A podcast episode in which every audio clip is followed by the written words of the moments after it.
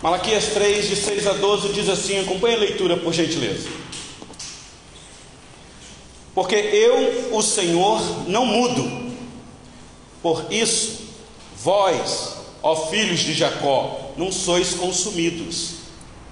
Desde os dias de vossos pais, vos desviastes dos meus estatutos e não os guardastes. Tornai-vos para mim, e eu vos tornarei para vós outros, diz o Senhor dos Exércitos. Mas vós dizeis: em que havemos de tornar? Roubará o homem a Deus? Todavia vós me roubais e dizeis: em que te roubamos? Nos dízimos e nas ofertas. Com maldição sois amaldiçoados, porque a mim me roubais, vós, a nação toda. Trazei todos os dízimos à casa do tesouro, para que haja mantimento na minha casa.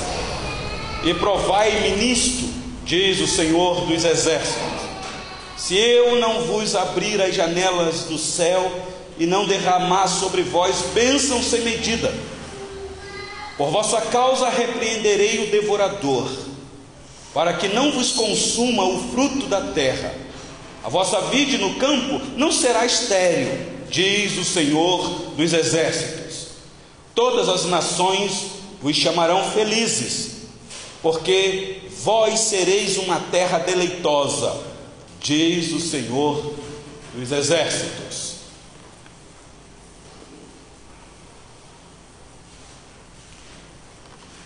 Meus irmãos, acabei de ler uma porção da palavra deste livro que está em sintonia na sua sequência.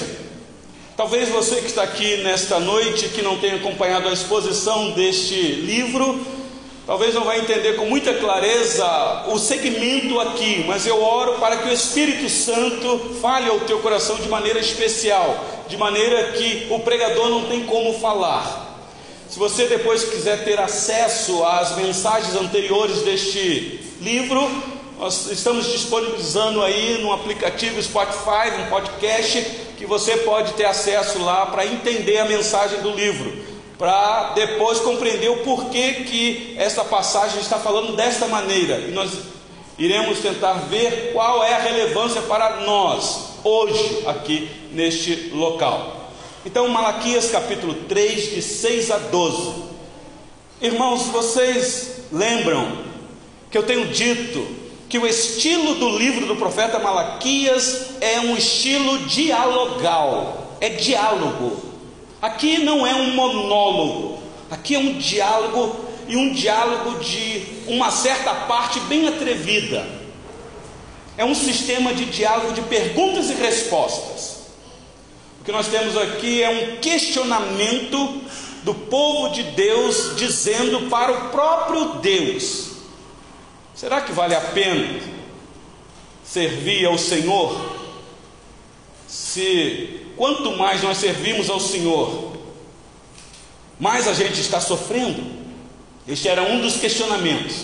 O povo fez uma análise na vida deles chegaram à conclusão que servir a Deus não valia apenas porque eles esperavam que a situação deles, financeiramente, socialmente, melhorasse. E aqui, neste contexto, me parece que a situação só estava indo de mal a pior. Então eles chegaram a uma conclusão: vale a pena servir a Deus? Vale a pena oferecer ao Senhor sacrifícios, ofertas, dar dízimos, eh, participar de reunião? Porque eu não estou vendo resultados. Será que Deus nos ama mesmo? Então eles estão colocando em xeque o amor de Deus. Quem já ouviu os sermões passados aqui, ah, já prestou atenção. Esse questionamento do amor de Deus. O capítulo 2 é aquele episódio que o Senhor Deus está dizendo para o próprio povo: vocês estão me enfadando com essas perguntas, com esses questionamentos, com essas queixas de vocês. Eu estou ficando cansado de vocês. Quem já passou por esse sermão também deve lembrar. Meus irmãos, o que nós temos aqui hoje é algo tão poderoso, tão inigualável, como nós acabamos de cantar aqui, poderoso Deus, e é mesmo, meus irmãos, porque nós temos um Deus tão poderoso, tão poderoso que Ele é imutável. Isso daqui é algo que nós deveríamos fixar nossa atenção. O que significa alguém ser imutável, coisa que nenhum de nós somos. Nós somos mutáveis, não mutantes. Mas nós mudamos de opinião o tempo todo. Não firmamos a nossa palavra, tentamos ser verdadeiros, mas quebramos a nossa palavra constantemente. Quem trabalha na área jurídica aí sabe muito bem o que eu estou dizendo. Mas aqui nos é apresentado alguém todo-poderoso que é imutável. Louvado seja Deus por isso. É por isso que nós estamos aqui hoje. Porque esse Deus não muda. Ele é tão fiel a Ele mesmo que nós estamos seguros nas Suas mãos pelo seu grande amor eterno por nós. E meus irmãos, vocês sabem que o amor de Deus foi manifestado na pessoa de Cristo e este crucificado. A prova do amor de Deus por nós é Cristo ter morrido na cruz de forma horrível, sangrenta. Ali está a prova do amor de Deus pela vida da igreja. Então, olha aí comigo o versículo 6 de Malaquias 3. Este bloco começa assim: Porque eu, o Senhor, não mudo. Essa palavra não mudo é uma característica peculiar somente de Deus, um atributo exclusivo. Ele é imutável, ele não muda mesmo. E aí vem a explicação: Porque eu não mudo, por isso vós, ó filhos de Jacó, não sois consumidos. Meus irmãos, quando eu li isso aqui pela primeira vez, eu entendi por que, que o Senhor Deus estava tolerando o pecado daquele povo.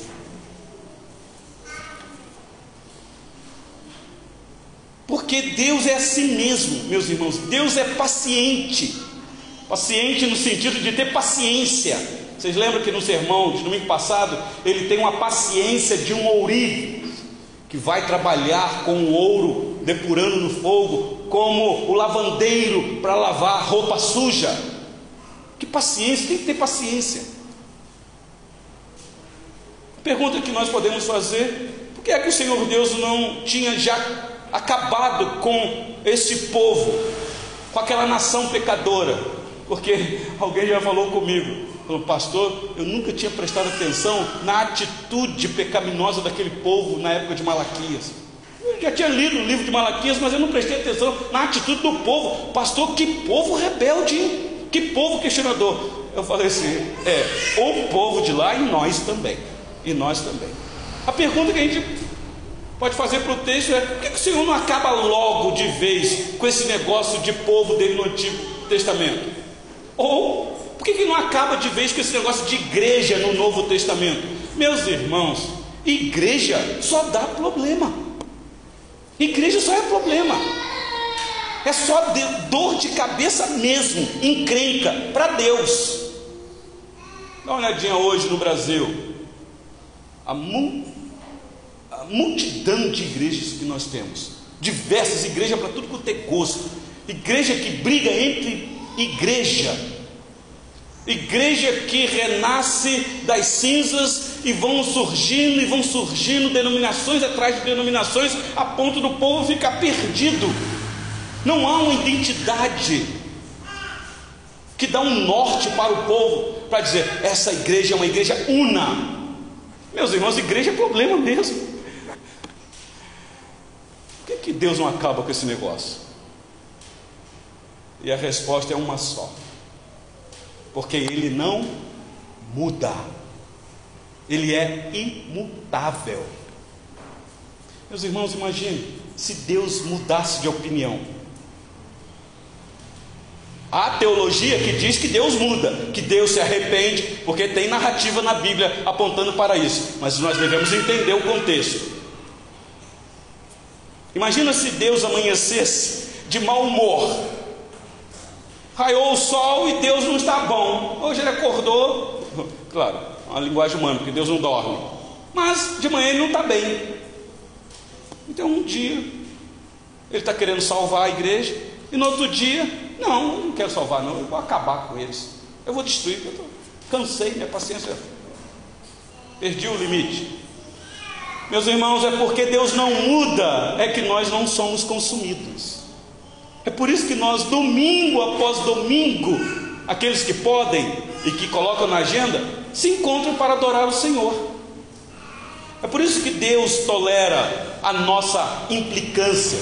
Meus irmãos, nós somos implicantes demais. É por isso que Deus tolera a nossa irritação. Somos irritados demais. É por isso que Deus, meus irmãos, suporta o nosso desânimo. Às vezes bate um desânimo e fala: ah, não dá. É por isso que, vez por vez, Ele vem atrás de nós e diz: arrependa-se, arrependa-se, arrependa-se porque eu estou disposto a lhe dar uma outra oportunidade. Meus irmãos, que coisa maravilhosa, misericórdia bendita do Senhor. Ele quer nos abençoar, como nós acabamos de cantar aqui, Deus venha nos abençoar. Esta é a vontade de Deus, de abençoar o seu povo mesmo. Ele quer nos abençoar, ele nos procura e ele quer reciprocidade. Ele lembra de nós, meus irmãos, não se sinta abandonado mesmo que nós nem o invoquemos, ele vem ao nosso encontro. Isso tudo porque ele não muda. Eu não estou falando isso para você abaixar a guarda, ficar relaxado. O que eu estou dizendo é que ele continua te amando, independente do teu amor, da tua atitude. Ele te ama e amou, e pronto, acabou. Essa foi a palavra que ele deu para esse povo aqui no início. Eu vos tenho amado. Está aí no capítulo 1, versículo 2. Eu escolhi vocês. Paulo, quando vai dizer essa verdade para a igreja, ele vai dizer: Eu estou plenamente certo, não há dúvida na minha mente, de que aquele que começou a boa obra em nós, há de completá-la até o dia de Cristo.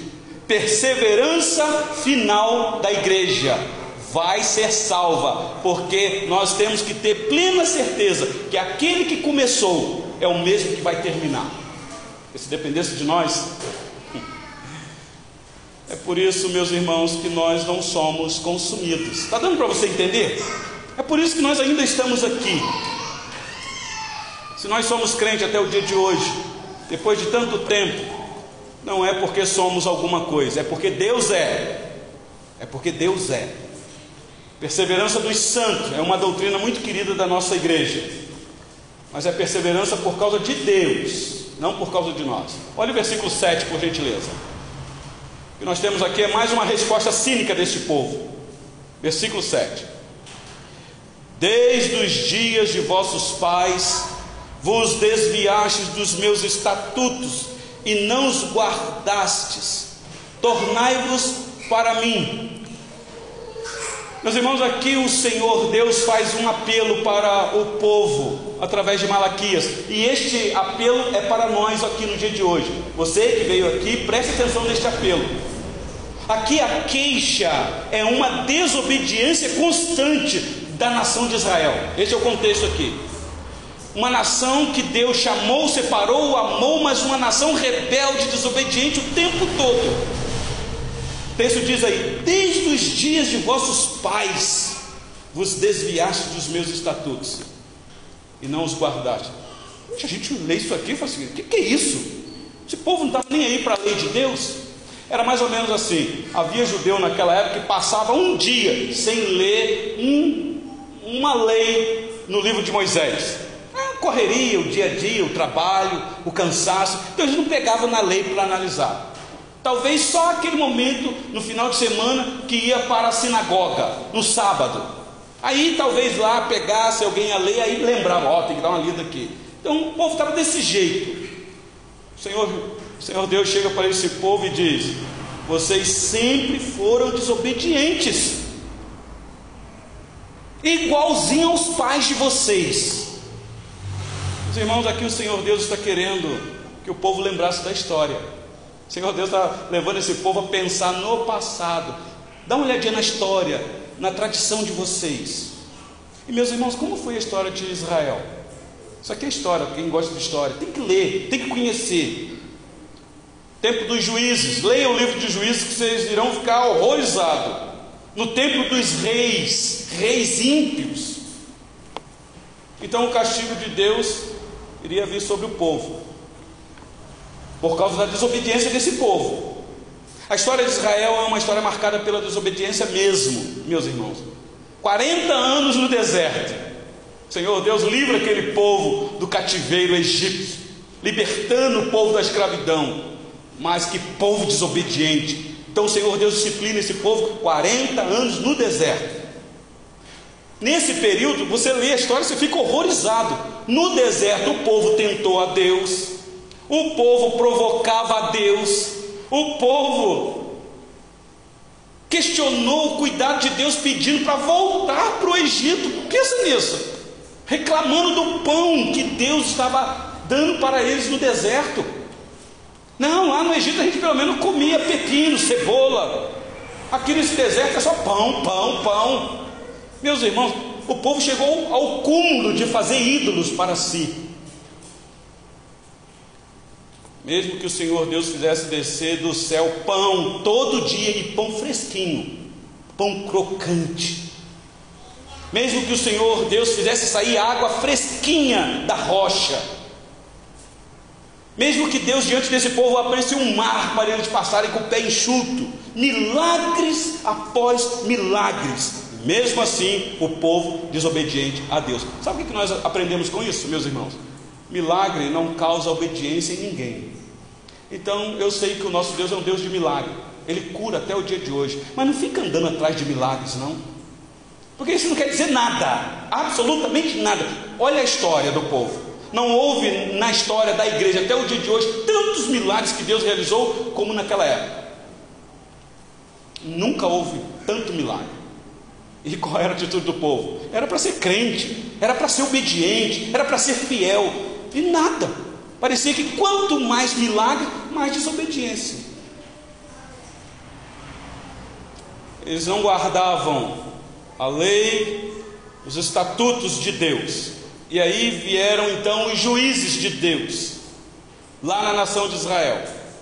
Uma época em que Deus queria punir o povo, mas esses juízes eram tudo corruptos. Se você ler o finalzinho do versículo de juízes, você vai ver lá que o texto diz assim: e cada um fazia o que bem queria, ou o que, era, o que era melhor no seu pensamento. E parece que é assim até hoje. Eu faço o que eu quero, o que eu acho que é bom. E aí, quando tinha um juiz temente a Deus, a nação chegava a Deus e esse juiz então levantava um clamor diante de Deus, trazendo o povo para adorar o Senhor. E aí então vinha a bênção para o povo. Aí de repente levantava um outro juiz, terrível, corrupto, e de novo castigo para o povo. Meus irmãos, era uma história marcada pelo relapso, altos e baixos, inconstância, desobediência.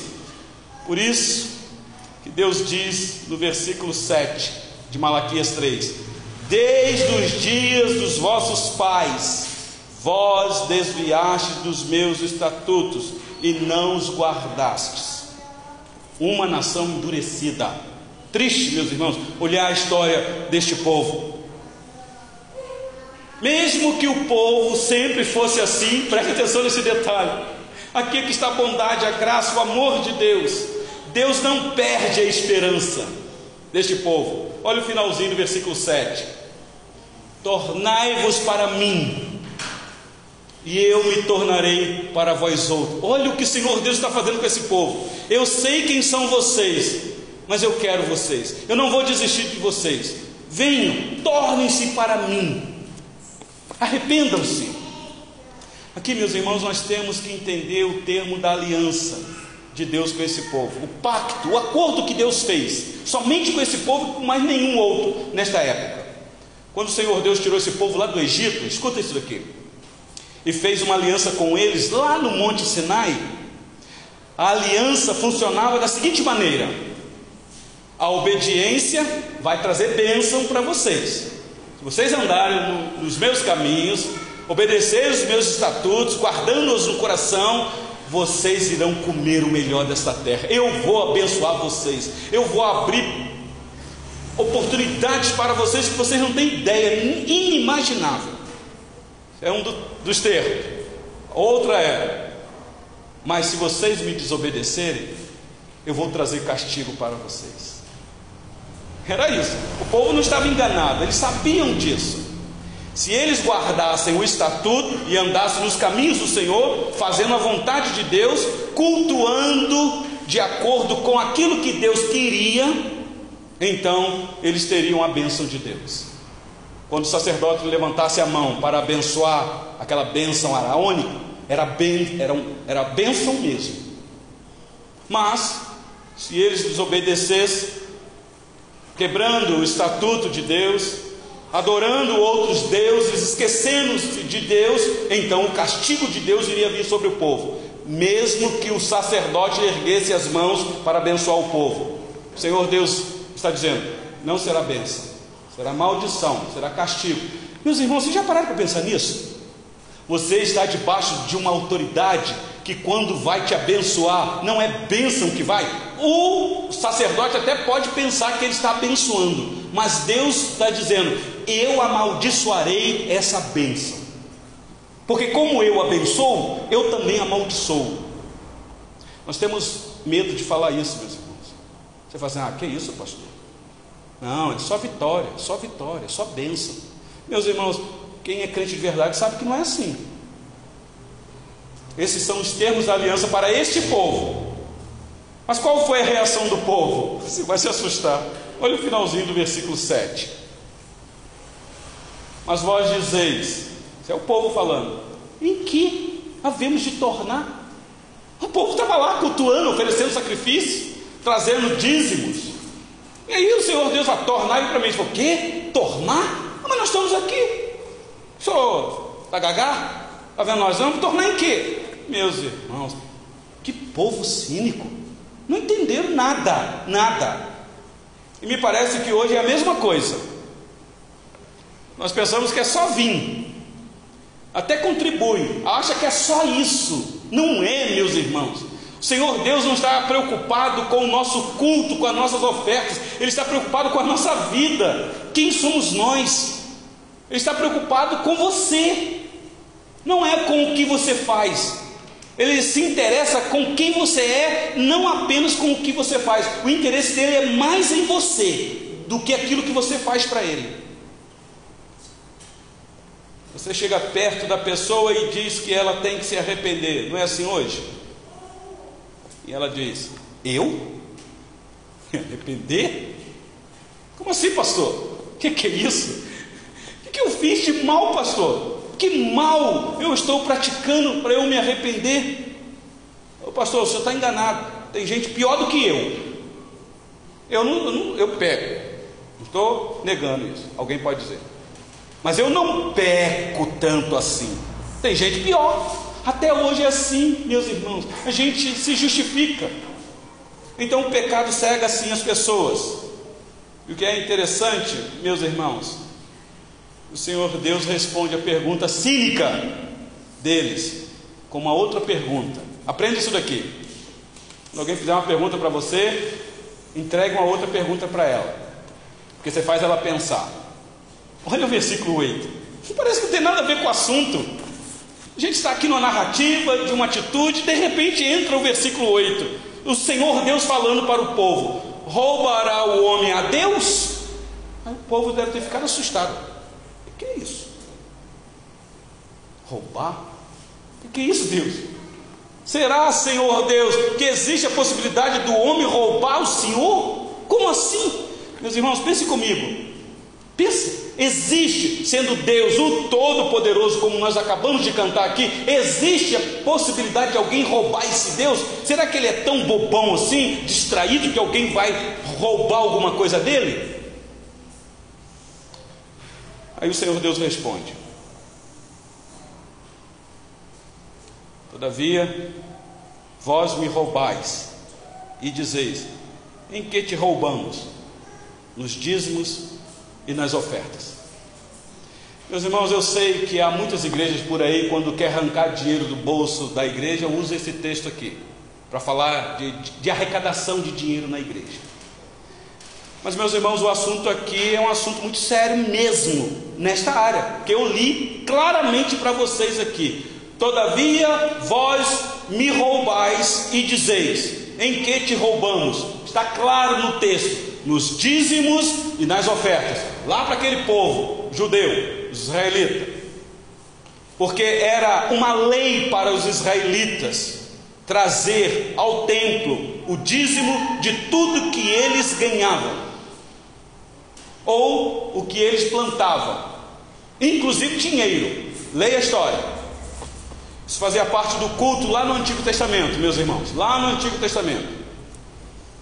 Da mesma maneira que você já percebeu aqui que eles estavam oferecendo lá no altar animal e pão imundo, quem lembra da mensagem anterior? Agora eles estavam trazendo o dízimo de qualquer maneira para o Senhor.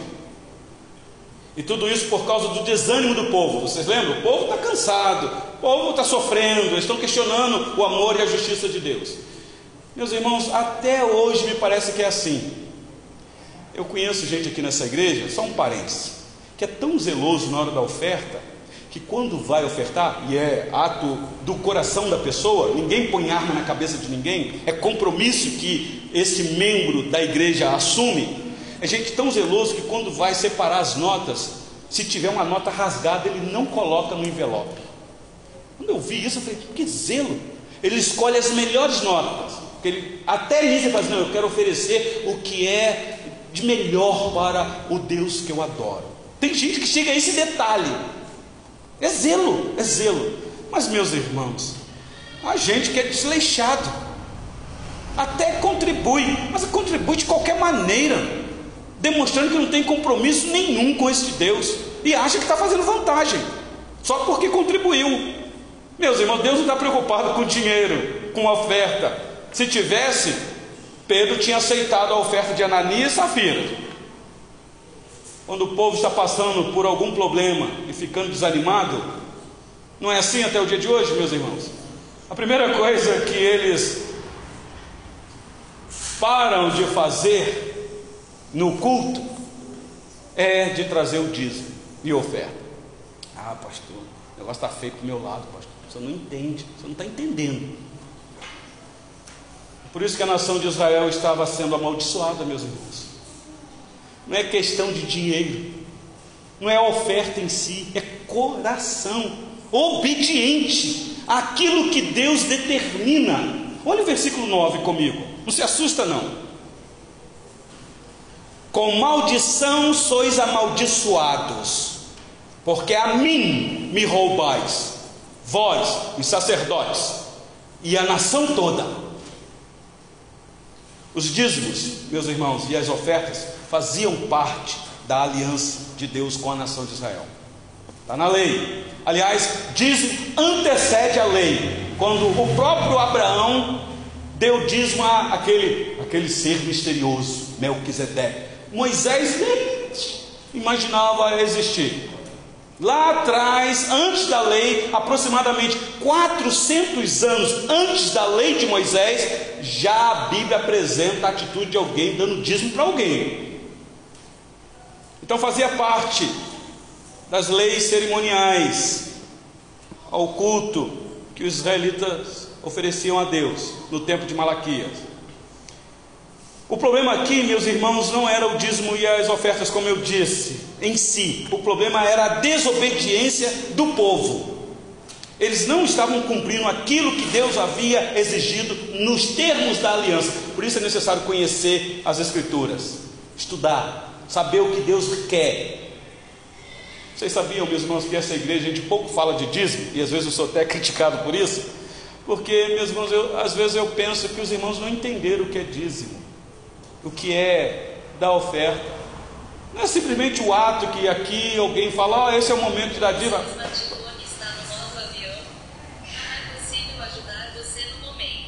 Achei que era uma voz vindo do céu.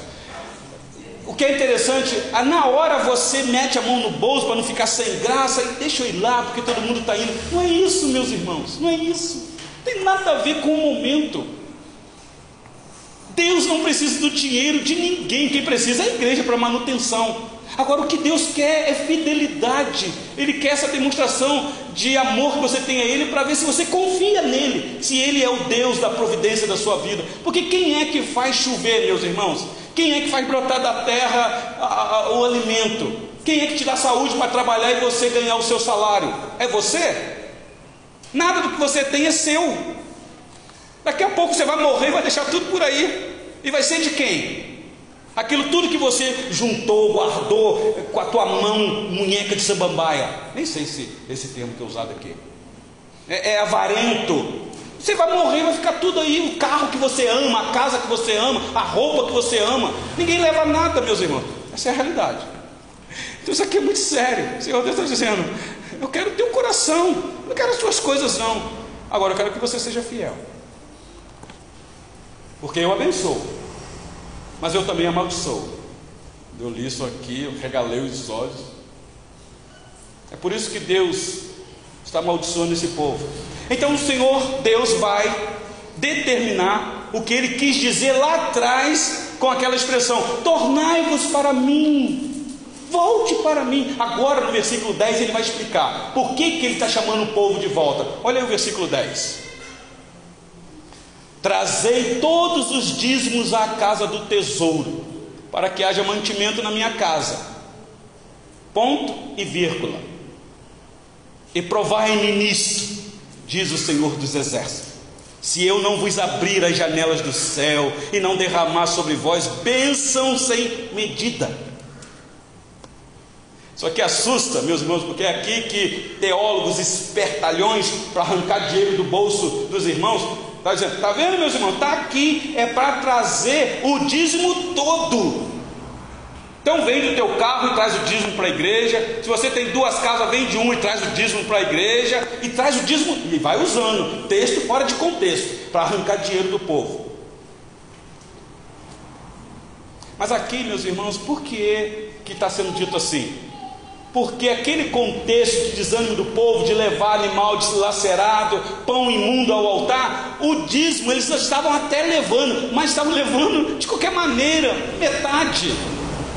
Talvez aqui está por detrás exatamente o que Ananias e Safira fez. Deus não quer dinheiro de ninguém, mas não traga a metade, então não. É melhor não trazer nada. Porque era melhor Ananias e Safira não ter feito aquilo que fizeram. E era uma quantidade significativa. Se fosse hoje, é, Naniro, tu é abençoado, que benção esse dinheiro aqui. Não, Pedro falou: o que, que é isso? Por que, que vocês tentaram o Espírito Santo? O relato é muito sério ali. Versículo 10, finalzinho. Provai-me nisto. O Senhor Deus os desafia, meus irmãos, aqui é uma prova, falando lá com o povo. Aqui não é preste atenção nisso, não é um ato de trazer o dízimo em si como um negócio com Deus, que pode ser assim: isso aqui é uma barganha. Deus está dizendo comigo, traz porque eu vou multiplicar, eu vou dar mais para você. Aí o crente desavisado, interesseiro, aí até assim, olha, eu estou num aperto, mas eu vou dar porque o pastor falou que se der, Deus vai abrir a janela do céu, vai multiplicar, eu vou ficar rico. Não é isso não, meus irmãos. Aliás, se você fizer uma matemática lógica, dar dízimo é perda, não é ganho. Porque você tem 100, tirar 10, você ficou com 9. Ah, quer dizer, 90. Então você perdeu 10. Lógico, uma matemática lógica é assim. Você não ganhou, você perdeu. Mas aqui o ponto não é negociar com Deus, meus irmãos, mas é uma questão de culto. De culto. Como ele determina. Não é como nós achamos ou pensamos. É uma questão de obediência, de confiança, de cumprir os termos da aliança. Isso aqui era claro para o judeu. E o Senhor Deus faz aqui uma promessa a esse povo. Olha que promessa, meus irmãos, para esse povo rebelde, desobediente. Versículo 11. Por vossa causa, por causa dessa atitude que eu estou te chamando para você se render em obediência, repreenderei o devorador. Alguém já colocou aqui que o devorador aqui é o diabo, mas o texto está falando de diabo aqui. Mas eu vou repreender o devorador, para que não vos consuma o fruto da terra. Bom, o judeu que pega isso daqui, ele sabe o que é o devorador as pragas que vinham nas agricultura deles, aquilo devorava tudo. Não era demônio, eram pragas, animais mesmo. Até hoje, quem trabalha na agricultura sabe disso. Tem que colocar um remedinho lá, senão vem as pragas. Devora tudo. Este é o sentido aqui. Por vossa causa repreenderei o devorador, para que não vos consuma o fruto da terra. A vossa vide no campo não será estéril, diz o Senhor dos Exércitos, porque eles viviam de, da agricultura, meus irmãos. Então, essa é a promessa: promessa de que os campos dos israelitas iriam frutificar. Pode ficar tranquilo, vocês não precisam comprar produto para matar o, o, o, devorador, não. Eu não vou permitir que eles cheguem até a plantação de vocês. E aí vocês irão comer o melhor dessa terra, o fruto daquilo que vocês precisam para sobreviver. E olha comigo o versículo 12, e aqui eu encerro. Todas as nações vos chamarão felizes, porque vós sereis uma terra deleitosa, diz o Senhor dos Exércitos. Todas as nações vos chamarão felizes, porque vós sereis uma terra deleitosa, diz o Senhor dos Exércitos. Promessa, meus irmãos, aqui de prosperidade. Meus irmãos, Deus é o Deus da prosperidade, Ele é o dono do ouro e da prata, Ele é quem enriquece quem Ele quer, Ele é que te dá saúde, te dá sabedoria, te dá inteligência, te dá condição. Você nascer numa região próspera, nascer numa família que tem uma condição boa, quem faz isso, meus irmãos, é Deus, é Deus, é Deus. Nós poderíamos ter nascido lá no Afeganistão, no, no norte da África, naquela região mais seca. Deus colocou a gente numa região, meus irmãos, de deleite, de prosperidade. A nossa terra, meus irmãos, é uma terra abençoada. Eu concluo, meus irmãos, o que nós podemos aprender com tudo isso daqui? Eu queria chamar a sua atenção. Em primeiro lugar, eu gostaria não de me justificar nem explicar, mas eu não estou usando esse texto para arrancar dinheiro de quem quer que seja. Eu vou repetir: esta igreja não precisa do seu dinheiro. É você que precisa se render em obediência a Deus e contribuir. É esquisito o pastor falar disso, porque o pastor é o único aqui que sobrevive dos dízimos e das ofertas. Isso daí é evidente para todo mundo. Mas, meus irmãos, eu vou ser sincero, eu não dependo do dinheiro de vocês. Eu dependo do Deus que sustenta vocês, do Deus que abençoa vocês. Nós somos uma comunidade. O patrão do pastor não é a igreja, é Deus que envia os recursos. E eu louvo a Deus pela vida dessa igreja. Quem me conhece aqui sabe disso. Eu sou constrangido em falar em dinheiro na igreja. Mas como essa igreja é generosa. Meus irmãos, um parênteses aqui, eu vou fechar o parênteses. Hoje, no nosso presbitério, nós estamos numa. O tesoureiro nosso está aqui, sabe muito bem disso. Nós somos mais de 12 igrejas, aproximadamente, no nosso presbitério.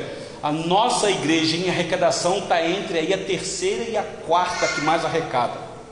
E olha que essa igreja renasceu das cinzas. Mas isso tudo, meus irmãos, não é porque o pastor fica falando em dinheiro o tempo todo. É porque essa igreja é doutrinada biblicamente.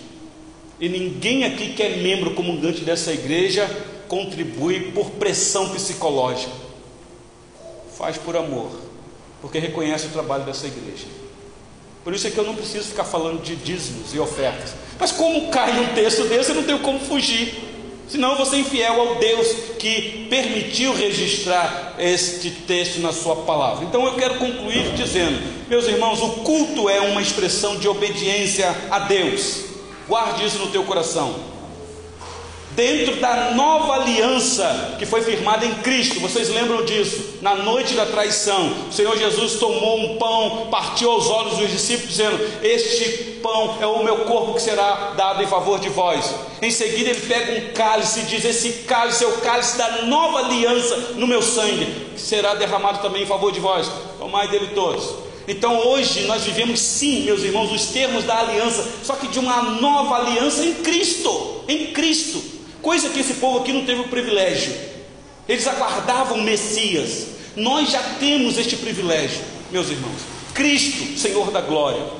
Nós já cultuamos este Deus vivo e verdadeiro que ressuscitou o seu filho. E nós só cultuamos a Deus porque foi Ele mesmo que determinou que assim fosse feito. Porque senão não poderíamos estar aqui. Mas mais do que isso, meus irmãos, nós cultuamos a Deus porque nós o amamos. Porque nós o amamos. E devemos amar Ele mesmo. Então, essa é a primeira lição que eu deixo para vocês. A segunda, meus irmãos, a desobediência a Deus com relação ao culto era a causa da opressão, de necessidade e de aperto daquele povo no passado. Então, cuidado com a maneira que você lida com o culto a Deus, da maneira que você se prepara para cultuar o Senhor, porque você que já assumiu um compromisso com Cristo, da maneira que você cultua, se relaciona, se relaciona no culto a Deus, cuidado que você pode ser penalizado. Eu tenho que ser sincero de falar isso. Não pensa que é só vitória porque não é. Não pensa que é só bênção porque não é. Pode ser um grande problema. Pode ser um grande problema. Mas é uma bênção servir a Deus. É uma bênção. Você sai daqui transformado, você sai daqui mudado, você sai daqui cheio da presença de Deus. É uma bênção. Mas faça isso com obediência a Deus. E por último, eu não ia falar não, mas não tem como fugir. Trazer os dízimos e as ofertas fazem parte da nossa devoção a Deus. E essa devoção é exclusivamente para os membros comungantes desta igreja. Nenhum visitante, nenhum amigo simpatizante da igreja está obrigado a contribuir com nada nessa igreja. Mas quem é membro comungante tem esse dever diante de Deus. É a sua responsabilidade. E fazer isso como prova da sua gratidão a Deus. É impensável, meus irmãos, que um filho de Deus que não tem coragem de pôr a mão no bolso com alegria para contribuir para a causa ou para a casa de Deus, para a causa missionária, para o mantimento da casa do Senhor. Meus irmãos, Deus tem promessas para abençoar se nós formos fiéis. Não estou te ensinando a barganhar com Deus, não, mas faça a prova para você ver só. Quem é dizimista fiel aqui sabe disso. E eu não estou falando de quantidade de dinheiro, eu estou falando de fidelidade. Deus assim nos abençoe, meus irmãos. Vamos orar ao nosso Deus.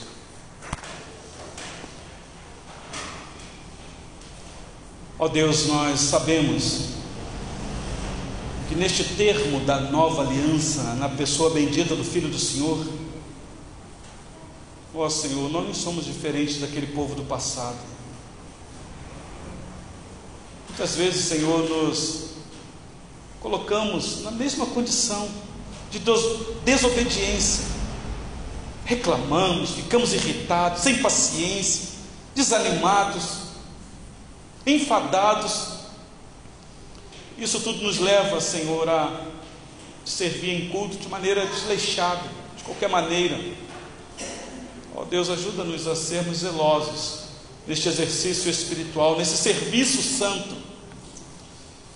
De servir, Senhor, com alegria no coração, por gratidão por aquilo que o Senhor já fez por nós, por aquilo que o Senhor está fazendo por nós, e até mesmo, Senhor, por aquilo que o Senhor ainda irá fazer por nós. Te agradecemos, Senhor, porque nós temos confiança de saber que foi o Senhor que iniciou essa boa obra em nós. É o Senhor que nos salvou, foi o Senhor que nos escolheu, foi o Senhor que nos elegeu. O Senhor fez isso de maneira voluntária, porque quis, aqui estamos. Temos a certeza, Senhor, de que o Senhor irá completar esta obra até o dia glorioso da volta gloriosa do teu único filho. Ó oh, Deus, nós te agradecemos por este amor que não muda, amor que permanece, amor incondicional. Agora, Senhor, eu também rogo ao Senhor, se porventura alguém aqui nesta noite, que ainda, Senhor, não tem este entendimento, não chegou a este pleno conhecimento, Tu és o Deus que fala, Tu és o Deus que esclarece. Rogo ao Senhor, ó Deus, que abra o entendimento não deixe que a cegueira espiritual domine o coração. mas que o teu bendito Espírito, Espírito vivificador, que liberta, que salva, ó Deus, derrama dos altos céus. O Senhor é o único que pode tornar um coração de pedra em um coração de carne. O Senhor é o único que pode dar vida para aquele que está morto nos delitos e pecados. Faça isso para a glória do teu santo nome. Assim te rogamos, porque tu és Deus Salvador. Tu tens prazer em salvar. Tu não tens prazer na morte do ímpio do perverso. Clamamos ao Senhor por arrependimento, por derramamento do teu espírito de convencimento de pecado, de justiça e de juízo. Assim oramos, com temor e tremor no nosso coração, no nome bendito do Senhor Jesus. Amém.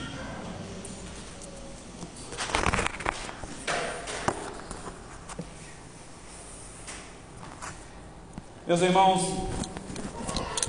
uma certa vez o Senhor Jesus estava num embate com os fariseus e os escribas, quando aqui esteve no nosso meio. E os escribas e os fariseus deram muito trabalho para o Senhor Jesus. Uma vez tentaram pegar ele, querendo saber sobre casamento, sobre divórcio, separação.